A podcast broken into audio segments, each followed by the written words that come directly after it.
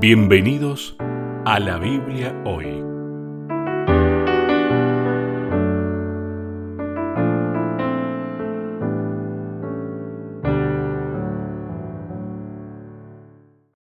Bienvenidos una vez más, nos encontramos en la Biblia hoy. Está con nosotros el pastor Sebastián Martínez. ¿Qué tal Sebastián? ¿Cómo estás? Hola Lucho, muy bien me encuentro, es un placer saludarte y, volvernos a encontrar en la, en la despedida de este último trimestre del año. Qué cosa tan loca, ¿no? Se nos pasó el año 2021. Sí, sí. Te estaba por decir, todo llega, ¿no? Y hoy tener que despedirnos de algo que creo que nos ayudó a, a crecer, ¿no? A entender mucho más del amor de Dios. Realmente fue un aporte valiosísimo al estudio de la Biblia que hemos podido disfrutar durante estos meses al leer el libro de Deuteronomio de manera ordenada, temática, profunda, con un altísimo nivel de reflexión. Mm. Eh, realmente fue un privilegio y yo creo que más de uno debe estar sintiendo la necesidad de volver a estudiar este libro, volver a releer este material que gentilmente nosotros nos proveemos por Asociación Casa Editorial Sudamericana, que es una editorial de la Iglesia Adventista del Séptimo Día, que tiene la gentileza de brindarlo abiertamente en formatos digitales, ¿no? Porque uno puede descargarse la aplicación y estudiar este folleto de escuela sabática, esta guía de estudio de manera digital. Yo lo tengo acá en papel, pero también lo tengo acá en, el formato digital.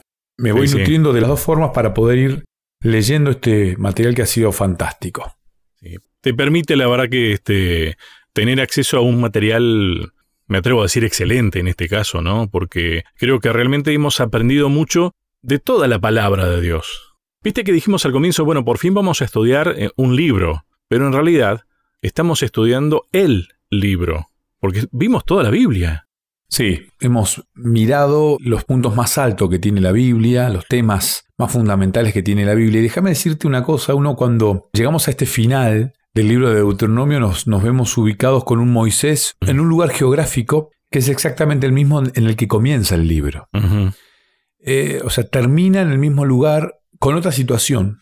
Ya la vamos a ir analizando, con otra situación, pero el lugar es el mismo. Y termina este libro de Deuteronomio con una bendita esperanza que compartimos todos los cristianos, que es el de la vida eterna, el del cielo.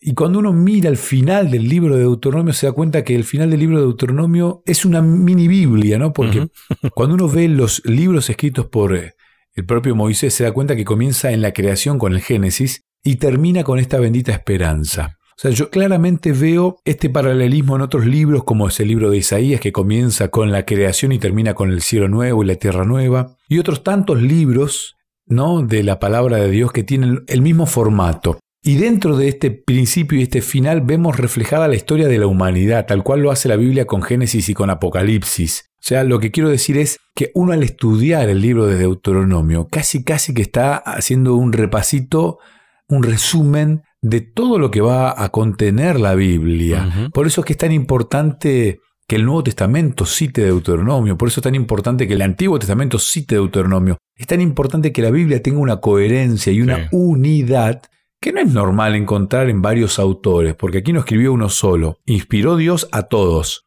pero la mano la escritura fue de varios hombres y cada uno de ellos escribió con una coherencia realmente inspiradora. Ahí se muestra claramente la, presencia de Dios, la guía de Dios en todo esto, ¿no?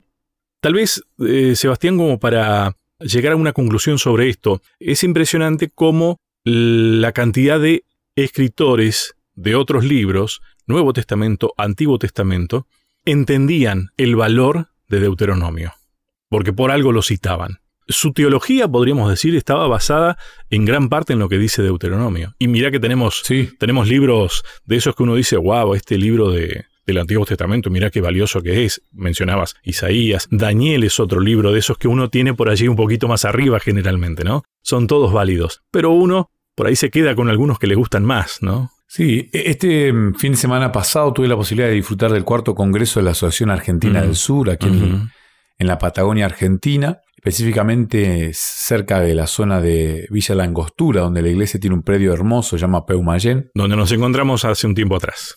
Exacto, de paso te manda salud Eloy, ah, siempre las puertas abiertas del predio para volver a grabar el programa, decía. Le mando un saludo grande a Manuel Mercado también, no lo pude conocer, Manuel no pudo ir. Sí me envió una caja con un presente que era riquísimo, Este, el packaging decían que eran los mejores alfajores de la Patagonia Argentina. Vos. Y realmente eran una, una delicia, una delicia. Tuve la posibilidad de conocer a algunos amigos allí, gente que me da mucha, me puedo poner un poquito colorado con decir esto, pero gente que confesaba que volvieron a, la iglesia o conocieron la iglesia escuchando la radio y específicamente este programa. Mira qué lindo, gracias a Dios. Y tomaron la decisión de bautizarse, de entregar su vida a Cristo. No solamente este jovencito que me saludó, sino me dijo mi familia también tomó esta decisión y en gran parte, en altísima este, medida por la influencia que el programa que ustedes hacen causó en mi vida. El último día tomó coraje de, venir a saludarme y a pedir retratar ese momento con una foto y ahí me confesó, me dijo, para mí es un placer conocer al pastor que le gusta tanto el fútbol y, que, con tanta simpleza me explica cosas complejas de la Biblia, ¿no? Ese es el mayor este, mimo que uno puede recibir, que la gente pueda recibir con simpleza lo que la Biblia dice, ¿no? Tratamos de ser un, un simple instrumento, un canal, este, para que Dios se manifieste. Por eso la alegría es muy grande. De paso, le mando nuevamente el saludo a Manuel me sumo. y a todos sus amigos que pudieron este, aportar con el saludito y que gentilmente. Fueron muchas las personas. Eh. La verdad, no, podría ponerme a nombrar porque fueron muchas. No memoricé los nombres. Sí recuerdo los lugares desde donde nos decían que nos escuchaban y casi abarcan toda la, el sur argentino. Por eso les mando un saludo grande. Y en ese congreso escuché la voz del pastor Daniel Plen, eh, un profesor, un amigo, y él, él dijo algo muy interesante. Él dijo, muchas veces creemos que Torah hace una referencia, la palabra Torah en hebreo se referencia solamente a los diez mandamientos, sino el concepto de Torah habla de eh, los consejos que Dios te da, las instrucciones que Dios te da, y no es solamente los diez mandamientos. O sea, se le dice a Torah inclusive a todos los libros de Moisés. Y uno ve en Deuteronomio precisamente esta idea. Acá no hay diez mandamientos, o sea, son consejos y no son uno, son varios. Y cuando uno realmente convive con ellos, los entiende, los hace propio, uno empieza a caminar con Dios. Y de eso se trata el cristianismo. Entonces, la Torah, las enseñanzas, las indicaciones, los consejos que Dios nos da, que están volcados en Deuteronomio casi de manera resumida, claramente son para que podamos tener el mismo final que tuvo Moisés, el autor del libro de Deuteronomio. Porque también hemos tenido episodios similares a los de Moisés, porque somos tan humanos como Moisés, y porque no en poco, sino en gran medida nos parecemos. A ver, mira, voy a hacer un cambio en la frase, somos tan humanos como Moisés. A veces caemos en el error de pensar que Moisés no era tan humano como nosotros, pero Moisés es tan humano como nosotros. Y por eso, bueno, en el tema de hoy tal vez nos llame la atención el trato que tuvo Dios para con Moisés en algún momento, ¿no? Pero bueno, a ver, permitime una cosa también, ya que estabas mencionando, Sebastián. Eh, yo quiero agradecer un, obsequio del doctor Darío Rostán. Bueno, la palabra dos. Gracias al doctor Rostán por esto, ¿no? Él nos había prometido que ni bien saliera este, esta publicación, nos la iba a acercar. Ya nos había acercado la, la parte número uno que tiene mucho que ver con lo que estamos viendo. Eh, habíamos empezado hablando de esto, de la palabra. Y cómo vemos la presencia de Dios, la compañía de Dios, a través de, para nosotros serían los milagros que hizo Dios acompañando a ese pueblo a entrar a esa tierra prometida. Y lo sigue haciendo ahora. Simplemente rescato una frase porque es algo que en algún momento nosotros lo dijimos también. Cuando habla de los milagros de Dios, este libro dice, Dios no hace milagros. y uno dice, ¿cómo que no hace milagros? ¿no? Bueno, básicamente es porque para Él esos no son milagros, sino que para Él esa es la forma normal de hacer las cosas, dice el texto. Y claro, esto creo que nos lleva a, en gran parte, la esencia también de Deuteronomio. Ese pueblo y nosotros, lo dijimos en otro encuentro, no terminamos de conocer a Dios y nos está haciendo falta eso, ¿no? Sí, el título del libro del doctor Rostán es el mismo que tiene el libro escrito por Moisés, ¿no? Las palabras de Barín, ¿no? La palabra, haciendo referencia a aquel que tiene eh, el poder, Dabar, el poder, la palabra. Y cuando uno mira este libro de Deuteronomio y ya se despide de él, uno encuentra el poder de esta palabra en todo sentido. El título de esta semana es La resurrección de Moisés. Y la resurrección de Moisés solamente se lleva a cabo por la palabra. Exacto. Y así va a ser también. Que para nosotros es un hecho milagroso, para Dios es un hecho normal, natural, porque claro, en su rol de Dios, en su función de Dios, en su, en su vida de Dios, no sé cómo decirlo, ¿no?